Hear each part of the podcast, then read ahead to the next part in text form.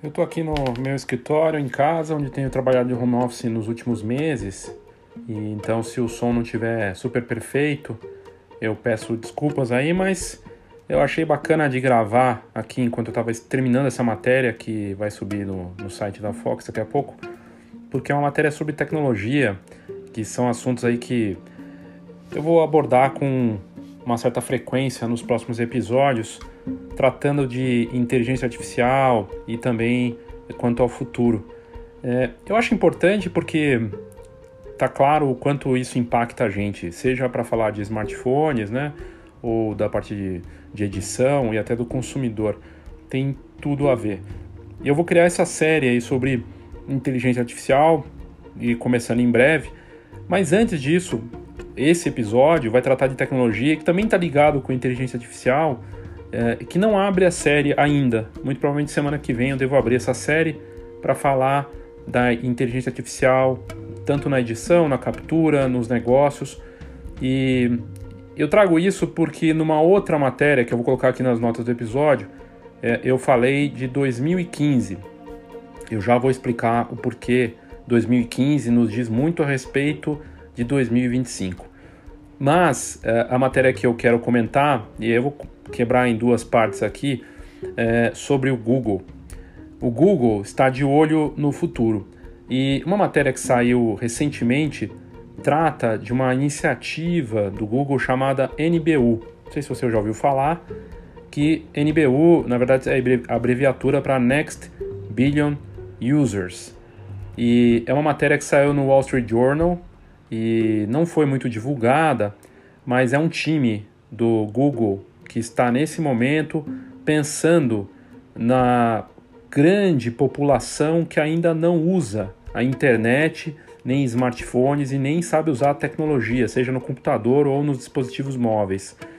A gente está falando aí de praticamente metade da população mundial que não usou a internet em 2019. Pasmem metade da população mundial, ou seja, a gente está falando aí, sei lá, 3 bilhões de pessoas mais ou menos que ainda não tiveram contato com esse mundo online. Aí você ouvindo num podcast ou gravando num podcast, e imagina o potencial de mercado disso. E no Brasil, uh, os dados mais tímidos falam aí de 60 milhões, talvez até mais, 70 ou até 100 milhões de brasileiros que não têm acesso à internet, o que é também inacreditável, né? E mostra o quanto vai crescer o mercado online e o quanto a tecnologia está ligada a isso, que é o que eu quero abordar nas próximas semanas, começando com essa matéria sobre o Google, que vai conquistar bilhões de usuários que ainda não estão na internet.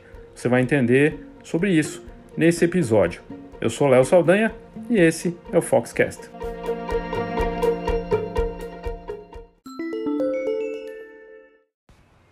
Eu resolvi escrever uma matéria tem dois dias, nessa semana ainda, que chamava o seguinte, o título, né? O que 2015 nos diz sobre o futuro da fotografia? É, basta olharmos para 2015 nas questões de fotografia, inovação, tecnologia e negócios para ver o quanto as coisas vão mudar até 2025. Eu não gosto nem vou aqui fazer exercício de futurologia em relação ao que vai acontecer até por conta da pandemia. Mas se tem uma coisa que evoluiu e que a gente mergulhou de vez nesses últimos oito meses foi justamente a parte online, né? E aí eu fui dar uma pesquisada básica do quanto as coisas estavam diferentes em 2015. Bom, primeiro a gente não podia nem imaginar que a gente ia estar nessa situação agora, obviamente, né? Como tudo eh, nessas questões de futuro, de passado e tudo mais. Mas olha só que interessante. Primeiro a gente não tinha, né, uma situação política e econômica estava é, começando, já estava é, começando não, na verdade já estava bem avançado, né, a situação da, do, do, Brasil político ali, prestes a ter é, o impeachment e os protestos nas ruas. Eu lembro muito bem da gente fazendo um workshop perto da, do, Frei, do Frei Caneca e tinha uma mega manifestação em março de 2015 nas ruas. E foi é, um evento muito bom, mas tinha aquele já aquela aura, né? E antes disso já tinha nos últimos dois anos antes, 2013 teve aqueles protestos que começaram tudo, né? Mas é, aí eu estou entrando na parte política, né? Mas só para mostrar esse. Agora a gente nem poderia imaginar algum tipo de protesto gigantesco nas ruas é, por conta de pandemia, embora tenha acontecido, mas não na mesma dimensão. Mas vamos lá, voltando para 2015, olha o quanto deu de salto, né? Em 2015, o 4G, que é a velocidade que até hoje está aí, representava só 14% das conexões logo no começo. E, e aí, a partir disso, por conta do 4G, a gente teve um salto nas transmissões de streaming. A partir dele, com uma velocidade maior, a gente teve o salto. E aí surgia né, os aplicativos de transmissão e a popularidade da velocidade de conexão e da transmissão em tempo real, né? É, realmente acelerou muito a coisa do vídeo nas redes sociais a partir de 2015. A gente está falando em, em 2025 do 5G? Não, a gente provavelmente está tá falando talvez já da chegada do 6G. O 5G é muito, muito mais rápido e já está é, avançando na China, nos Estados Unidos. A gente já falou disso aqui é, nos episódios. Né? Então, uma certeza que a gente pode ter em relação a os próximos anos é de uma velocidade muito maior nos smartphones e na internet de uma forma geral, e com o vídeo avançando de forma avassaladora. Em 2015, é, é, a gente tinha o iPhone 7 Plus, que era em termos de tamanho 57% maior do que o modelo lançado em 2007, né, o primeiro iPhone. Em 2015, nas redes sociais, o Instagram não tinha o IGTV, o Instagram não tinha o Reel, nem o Stories e nem Lives.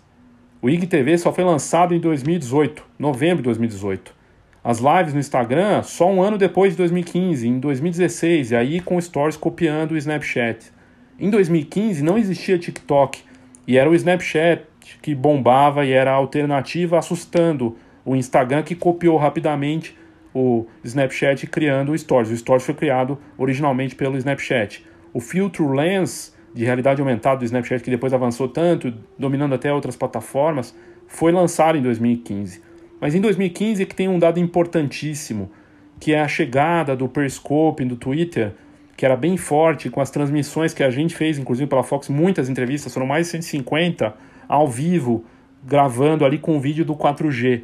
E o Facebook criou as lives para combater o avanço do Periscope. Em 2015, a fotografia de família avançava no Brasil, obviamente ela já existe desde o começo da fotografia, há, dois, há 200 anos, né? Mas a fotografia com aqueles primeiros traços documental, que ganhava tanta força, do 24 horas, que um ano depois foi avançar de vez, né? Nos últimos dois, três anos, que é depois disso, de 2015, que a coisa avançou ainda com mais força. Mas os fotógrafos retomaram interesse também, além da fotografia de, de família descolando mais do newborn ou atraindo fotógrafos que só estavam atuando em newborn, os fotógrafos retomando interesse pela fotografia de retratos, né, que ganhava uma parcela importante dos fotógrafos, justamente porque a competição em casamento e outras áreas estava muito difícil. E a fotografia de casamento já estava vivendo uma crise considerável ali em 2015 e, e, a crise econômica só acelerou isso. Então tinha uma mistura de fotógrafo, fotógrafo indo para a família, olhando para todas essas partes, né? Uh, em termos de tecnologia para as câmeras, olha só que interessante, né? A gente tinha modelos como a XT1 e a Sony Alpha, S, a Alpha 7S2 que ganhavam força naquele ano, mas as câmeras mirrorless elas uh, ganhavam força de 2014, 15 para cá e avançaram a ponto de hoje estarem presentes com força também na Canon, na Nikon, né? E o vídeo já dominava com ganhos consideráveis que só reforçaram a necessidade do fotógrafo olhar para vídeo.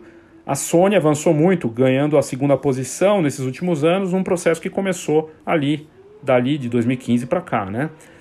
Saltando dois, cinco anos, a gente tem, para você ter uma ideia da transformação, né? O Instagram com todos os recursos que eu comentei de transmissão ao vivo, IGTV, vídeo, stories e tudo mais, agora o Reel, né? Tudo para combater um TikTok que surgiu só em 2017, né? Ou que é muito recente. Mas a gente salta agora para as câmeras, a gente tem vídeo em 8K ou, ou em 4K com mais frequência, smartphones que filmam em 8K e tiram fotos a partir do vídeo.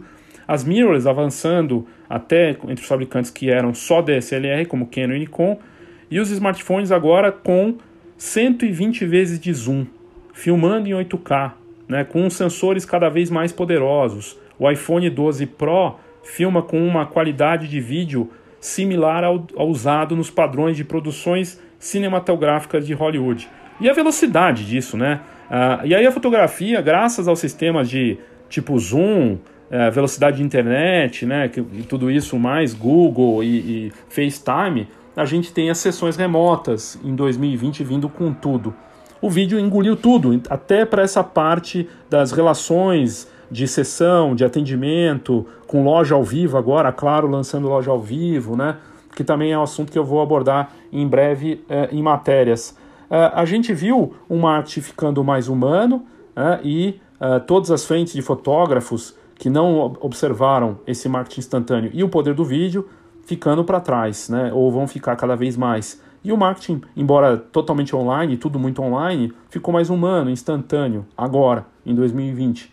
Né? Já vinha isso com força. Cada pessoa com a capacidade de mostrar seu trabalho, bastidores, opiniões, de uma forma como a gente nunca poderia imaginar. O dólar uh, em 2015 já tinha subido e agora, então, né, já estava lá na casa dos três reais para mais. Agora a gente está beirando seis e tem gente falando que se a situação econômica não se ajustar, a gente está falando dos sete reais para 2021. E o QR Code, que em 2015 eh, a gente tentava fazer aquilo pegar e não pegava, é um recurso muito poderoso sendo usado com frequência por marcas, empresas, lojas e fotógrafos na tela de computadores, smartphones e produtos. É a forma de você fazer uma comunicação rápida com vídeo e tornar peças é, incríveis, inclusive com realidade aumentada. Então, um salto muito grande. Eu, em 2015 já tinha QR Code, mas só foi bombar nesse ano.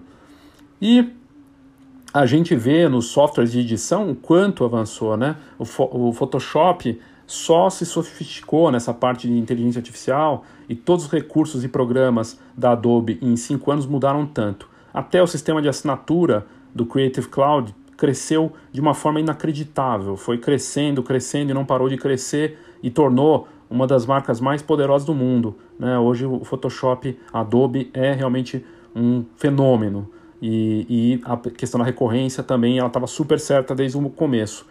As câmeras de ação, de drone uh, e os próprios drones também, uh, com recursos que envolvem inteligência artificial agora, né, que você pode controlar por gestos ou falando. Aliás, você pode até falar com uma impressora doméstica e pedir para ela imprimir.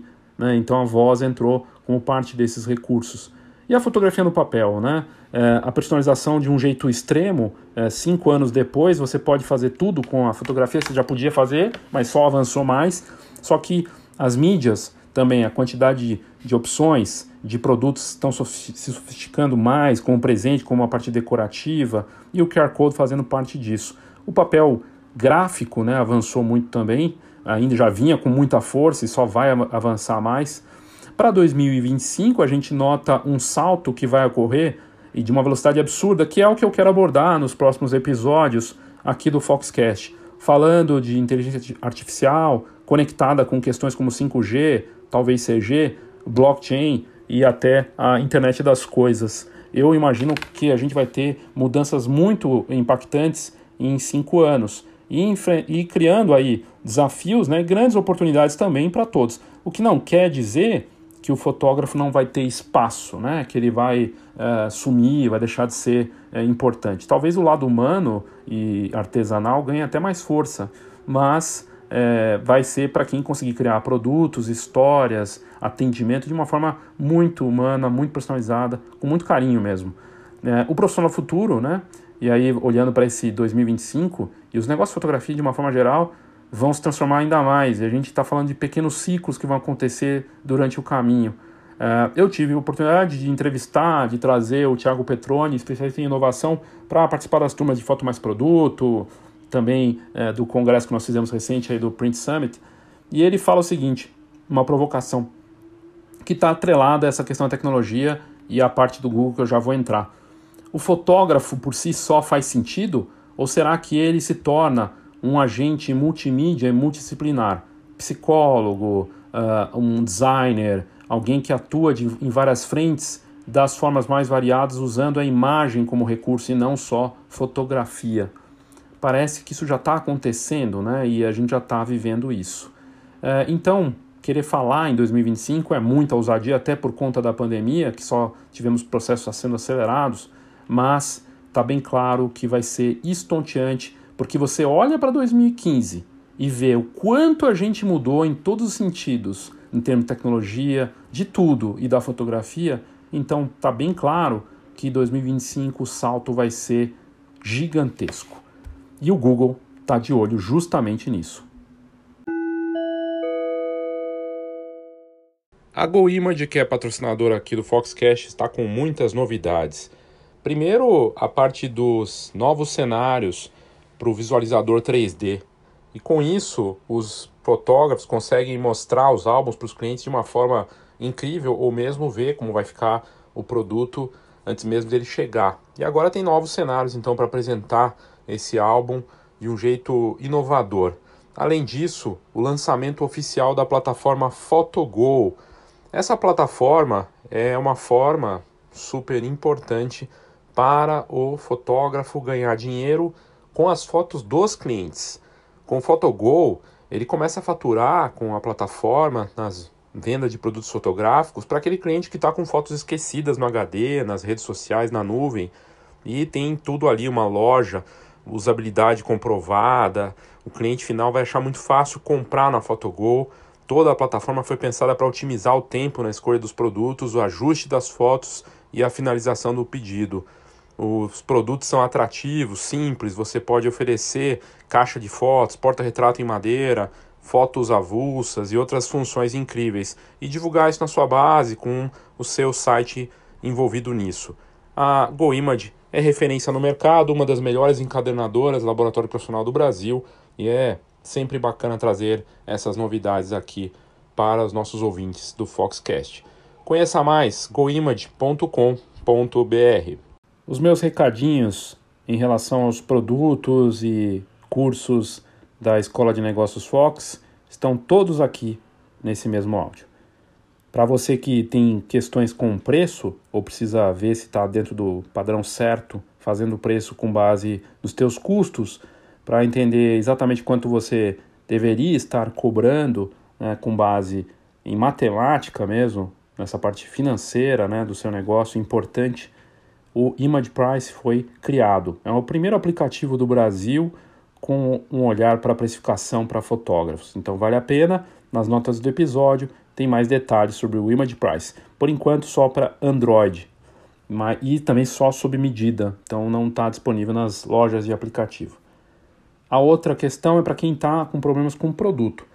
Tem uma nova turma do Foto Mais Produto para o dia 9 de novembro, começando dia 9, vai até o dia 13, é uma semana toda, na parte da noite, ao vivo. E também aqui nas notas do episódio tem mais detalhes. Para quem não quer fazer ao vivo, prefere fazer gravado, a gente tem o Foto Mais Produto gravado, disponível na Hotmart, e também Marketing ao Básico, que aborda questões do marketing para o seu negócio, olhando para você primeiro, o básico do marketing em um curso gravado. Para quem não quer fazer o curso, tem um livro que, as, que aborda os mesmos assuntos, o marketing básico para fotógrafos. E eu tenho a minha consultoria, minha orientação para negócios de fotografia, que é o Rumo, já pensando em 2021, e aí é algo absolutamente personalizado aí para o seu negócio. Eu espero poder te ajudar com algumas dessas iniciativas aí da Escola de Negócios Fox e tá tudo aqui nas notas do episódio.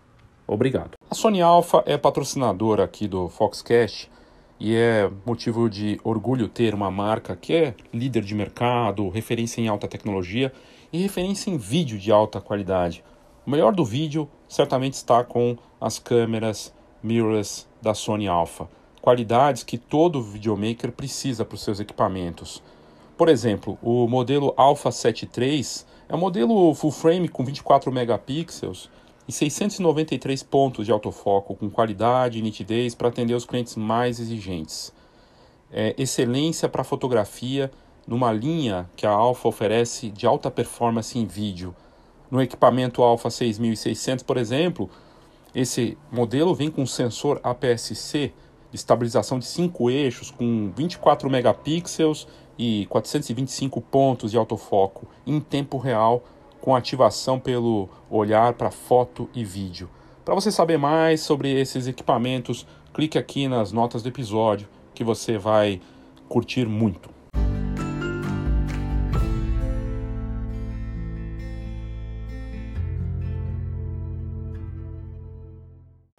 Então eu estou com a matéria aqui do Google sobre essa iniciativa do NBU, Next Billion Users. E a fotografia faz parte dessa, desse processo, desse projeto. O Google está desenvolvendo, então, com um time, um conjunto de apps para consumidores em mercados que ainda não foram assistidos pela tecnologia. Países em desenvolvimento, caso da Índia. O Brasil também se encaixaria nisso, por exemplo, porque, como eu disse antes, a gente está falando aí de pelo menos uns 80, entre 60, 80, 100 milhões de brasileiros que não têm acesso à internet. E, e a matéria do Wall Street Journal fala o seguinte, que no mundo são 3 bilhões de pessoas que estão conectadas, o que quer dizer que tem um potencial gigantesco, a gente está falando de 6 bilhões, 7 bilhões de pessoas no mundo e, e que essa outra metade vai se conectar ainda à internet. Então esse projeto ousado do Google, o NBU, é, ele conta com um time de 300 designers que estão engajados, né, com esse foco muito evidente, muito claro de uh, criar esses aplicativos básicos para regiões com pouca infraestrutura de internet ou conectividade. E esse assunto dessa matéria do jornal do Wall Street Journal traz um relatório das Nações Unidas, né, um relatório da área de telecomunicações das Nações Unidas, indicando que 46% da população mundial não usou a internet em 2019, o ano passado. Talvez esse número tenha se acentuado ou reduzido, né? na verdade diminuído, porque com a pandemia mais pessoas entraram na internet em 2020, com certeza, ou se buscaram isso por uma questão de necessidade. E uh, da mesma forma que existem, uh, a gente está falando de metade da população mundial sem acesso à internet, aquelas que estão começando, elas não têm habilidades mínimas no uso de computador, desktop, smartphone. Elas não sabem usar um, um editor de texto, que é uma coisa básica, ou enviar um e-mail com um arquivo anexado, é o que indica a matéria. E aí o seguinte, um, o diretor de, de gerenciamento de produtos do Google, ele falou nessa matéria o seguinte, ele disse que é, o Josh Woodward, ele falou que há um conjunto muito diferente de pessoas que estão online dos três primeiros bilhões de pessoas que já tinham um desktop ou laptop. Então tivemos que repensar no Google como construímos produtos, ele disse. Né? E o que ele disse, ele falou que é, é, eles falam desses produtos, né? Então, falamos sobre produtos para pessoas em Mumbai, na Índia, não na Califórnia, onde eles estão, né? Que é um pessoal ali dos Estados Unidos muito mais afeito, muito mais é, acostumado a lidar com tecnologia. Como comparar, por exemplo, sei lá, é, uma região nobre aqui de São Paulo com é, algum canto mais pobre do país ou até da periferia daqui de São Paulo, que é uma cidade muito grande, né? E aonde que a fotografia entra nessa história toda do Google? Entre os projetos do Google está um aplicativo de fotografia chamada, chamado Camera Go, que foi lançado no começo do ano, está disponível apenas para dispositivos básicos da Nokia e de uma marca que é pouco conhecida chamada Wiko. São uns, uns uh, smartphones bem baratos, bem simples, e o Câmera Go é leve, ele funciona nesses aparelhos. Ele foi lançado em março, o aplicativo, e ele se junta a uma gama de outros produtos, incluindo a Gallery Go, que permite que os usuários pesquisem e editem suas fotos, e o Assistant Go, uma forma básica de assistente de voz e texto. Aí você veja a sofisticação do Google nessa história toda, criando um pacote de aplicativos que envolve imagem, que envolve fotos, edição de texto e até um assistente de voz, é, combinados para aparelhos de baixa renda. E isso aqui está atrelado também a uma medida que as outras marcas também fizeram. O Twitter e o Facebook lançaram versões leves, o Facebook Lite e o Twitter também, numa versão light, para smartphones que são baratos ou para pessoas que não têm pacotes de dados e que não podem ter coisas pesadas, tem que funcionar de forma simples.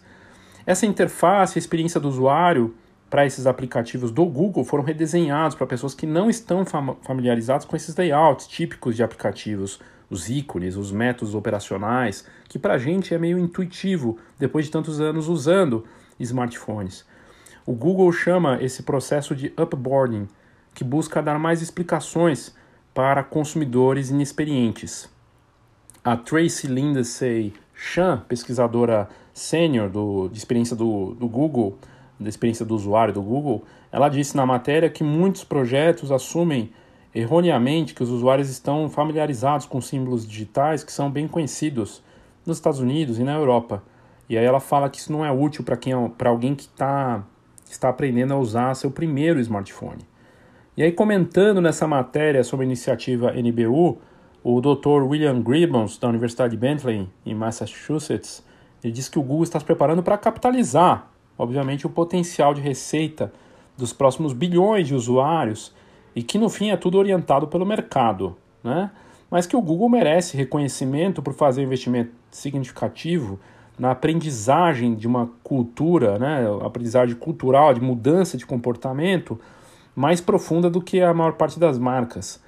Só lembrando, gente, que o seguinte, o governo norte-americano, nesse momento, abriu um processo jurídico histórico contra o Google. É uma ação que não acontecia desde 98, quando a Microsoft foi processada por monopólio, né? E agora a ação do Departamento de Justiça dos Estados Unidos é quanto ao monopólio de sistemas de busca do Google. O Google paga bilhões de dólares para a Apple, por exemplo, para que você, quando compra um iPhone ou outros modelos né, de outras marcas, por exemplo, e já vem com o Google dentro. Então, a, o Departamento de Justiça dos Estados Unidos está considerando isso um monopólio de sistemas de busca e a justiça daquele país entende que a empresa está agindo de forma ilegal a pagar outras companhias, como a Apple, para que elas privilegiem né, essa, esse embutir do aplicativo, é, o que violaria uma legislação antitrust. A empresa diz que acha que esse, esse processo não procede, que não é bem assim. Mas voltando para a parte da fotografia, o Google está investindo pesado não só nesses aplicativos, né?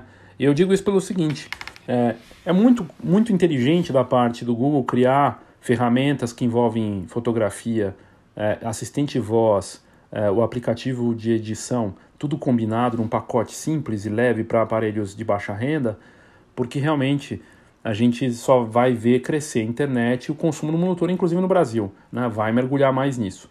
E aí ela está ali como a referência, é, controlando esses dados, tendo esses sistemas. E o que se fala muito em tecnologia é que a câmera está se tornando um teclado. Então o QR Code avançou nesse sentido, você usa a câmera para fazer a leitura de QR Code, para descobrir produtos, para usar a realidade aumentada, pesquisar coisas, né? E está indo desse jeito, muito rápido, né? E, e aí, só para completar essa história toda e ver como o Google está de olho num um sistema integrado é, fascinante ao mesmo tempo assustador, né? Nos Estados Unidos eles voltaram com um serviço de assinatura deles para fotografia. Eu, por exemplo, tenho o aplicativo do Google Fotos para descarregar as minhas imagens e ter elas ali, né, no tamanho que eles indicam, sem custo algum. Lá nos Estados Unidos, na Europa, eles têm o serviço já com impressão. E eles voltaram, eles tinham testado no começo desse ano os clubes de assinatura, em que eles mandavam um número de fotos por você pagando tipo menos de 10 dólares por mês eles escolhiam e mandavam para você. O serviço de impressão do Google Fotos já existia antes, né? Na verdade, não dentro do não dessa forma de assinatura, mas tinha Photobook, tinha algumas outras coisas. Só que agora eles estão com esse recurso e aí no aplicativo do Google Fotos lá fora você entra tem a opção imprimir, gera um Photobook, coisa e tal. Só que agora eles testaram, tinham tirado e aparecia que não era um bom negócio, mas na verdade eu acho que eles estavam ajustando, porque na no, nova fase desse clube de assinatura você vai pagar 8 dólares, se não me engano, ou 7, uma coisa assim, e você recebe, uh, você recebe essas fotos de duas formas. Ou você escolhe a foto que você quer lá no aplicativo e ele te manda. Ou ele faz essa escolha para você e te manda. E também tem a opção de buscar no mesmo dia nas lojas parceiras. Eles fizeram uma parceria com as redes de farmácias. A gente está falando de milhares de lojas. É uma rede gigantesca de varejo que tem é, farmácia, supermercado, cosméticos, tudo no mesmo ponto. Para quem já foi para fora sabe do que eu estou falando. Walgreens, CVS e tudo mais. Então gente está falando de 20, 40 mil, sei lá, milhares de pontos de, de coleta que você pode buscar ou receber em casa. O que é realmente fascinante, que mostra o quanto a fotografia nessa integração, tecnologia híbrida, né, é, do, do aparelho, do aplicativo, da impressão, de uma forma combinada. E o mais interessante é, é esse olhar do Google para essa inclusão digital, mas também com interesses próprios, claro, né? De já é, que se a pessoa vai entrar na fotografia, que seja com o aplicativo do Google, usando a edição de foto com o Google, descarregando no, nos aparelhos e nas, nas plataformas do Google e, quem sabe, no futuro com impressão e tudo mais. Uma dominação até nessa parte também desse usuário de países em desenvolvimento. Mas só mostra o quanto a fotografia nesse ambiente é, dos dispositivos móveis, da tecnologia, está se transformando de uma forma que a gente não poderia imaginar. E eu me surpreendi com esse dado né, de metade das pessoas do mundo que não usaram a internet em 2019. Claro que deve ter diminuído esse número por conta da pandemia, mas ainda assim a gente está falando de bilhões de pessoas que não têm contato com tecnologia nenhuma, nem internet, nem nada. E no Brasil também não é diferente. Então a gente está falando de um consumidor que eu quero atrair para mim, que ele está na internet, eu estou falando de você, né? Que tem seu negócio de fotografia, seja você fotógrafo, quer que seja, é, pessoas que já estão, mas tem pessoas que não estão, pessoas que vão entrar. Então, digamos que elas vão entrar e de alguma forma elas podem se tornar seus clientes, né? De alguma forma poderiam comprar de você. E, e, e é uma, um pensamento, ah, mas talvez seja baixa renda, não é meu público, ou talvez ele cresça, ele se desenvolva, ele enriqueça, ele consiga e queira coisas bacanas, produtos que você possa oferecer e tudo mais. E aí, só que ele tem uma, um outro passo, um outro ritmo, né? É realmente algo é, surpreendente e ao mesmo tempo fascinante. E aí, para amarrar toda essa história, já pensando nos próximos episódios que eu vou falar de inteligência, inteligência artificial, é, o sistema do Google, todos esses sistemas, seja assistente de voz, o aplicativo, de alguma forma o Google sempre usa a inteligência artificial, algoritmos, para melhorar a fotografia. Quando ele lança a linha de. E é, é importante pontuar também que no Brasil o Google Pixel, que é o aparelho o smartphone do Google, não é. O que eu saiba, nem tem no Brasil. Se tem, está muito no começo. Nos Estados Unidos ele, ele ganha força e é considerado um dos melhores, melhores smartphones para fotografar. Já está, acho que na linha 5, é Pixel, né? Pixel é o nome do smartphone do Google, que tem uma capacidade de fotografia espetacular, inclusive para astrofotografia, fotografar o céu à noite, mostrar aquelas fotos noturnas maravilhosas. E eles usam, usam muito a inteligência artificial, aprendizado de máquina, algoritmos e tudo mais dentro dessas plataformas. E também nesse aplicativo Google Fotos para ele te sugerir, como é feito no, no Facebook, aquelas colagens, fotos importantes que podem te encantar, busca por emoji, você põe lá no, na busca do Google Fotos um carrinho, ele vai te trazer fotos de carro pelo emoji, né? É incrível. Cachorro, você põe um emoji de cachorro, ele traz fotos de cachorro, de gato, a mesma coisa. E agora com essa seleção, curadoria que ele está chamando, esse é o ponto importante. Curadoria do Google no aplicativo para definir quais são as fotos que você gostaria de receber. Você pode escolher, mas no momento que as pessoas estão sem paciência, sem saco, sem tempo, e que é um dos pontos, um dos gargalos da fotografia no geral, para fotógrafos, para todo mundo, a coisa da edição, da escolha, ter um robô fazendo isso cada vez de forma mais sofisticada. E a curadoria já avançou em câmeras, está avançando em módulos. Né? Tem um engenheiro que lançou alguns anos antes, um módulo de inteligência artificial para colocar a sapata da câmera, e aí você ele ajustava automaticamente, ele lançou um novo módulo. E naquele primeiro módulo que tinha recursos que ajustavam a câmera automaticamente o que você queria, é, e, e, ele deixava a câmera perfeita para determinadas condições, ele lançou um novo módulo esse ano e é um novo recorde. Já era um, um recordista de financiamento com se não me engano, quase 4 milhões de dólares no primeiro, no primeiro produto. De novo, é um produto campeão com milhões de dólares em financiamento coletivo e que envolve inteligência, artificial para acertar a câmera. E eu realmente acredito que a gente vai ter a inteligência artificial muito presente em tudo e, e mais, cada vez mais. Ela já está presente no Instagram, que a gente usa a gente nem percebe, uma série de outras coisas, e no Google também. Mas ela vai estar tá mais presente nos softwares de edição como a gente viu com a Adobe aí nas novidades dela do, do, do Photoshop e nas câmeras, é, nos equipamentos de uma forma geral. Inclusive o controle por voz passa por isso também e tudo mais. Então, o salto que vai acontecer é, e aí eu volto para 2015 falando de 2025. O quanto a gente vai avançar esses pequenos ciclos que vão vir aí e que vão fazer novas ondas de transformação, de choque e de adaptação para cada negócio, realmente vai ser estonteante. A questão é se você está preparado e disposto a encarar tanta transformação com o seu trabalho, com a sua arte ou com o seu negócio e que você possa surfar bem nisso tudo, né, da melhor forma possível. Vamos ver o que vai acontecer, mas eu quero abordar esse assunto da inteligência artificial nos próximos episódios aqui do Foxcast. Espero que você tenha curtido em relação a esse projeto aí do Google. Eu achei bem interessante, porque trata de pessoas que nem têm internet, que não poderiam nem estar ouvindo um podcast desse, por exemplo, mas é, o potencial né, de crescimento de tudo isso. Obrigado, eu sou Léo Saldanha, esse é o Foxcast e até a próxima.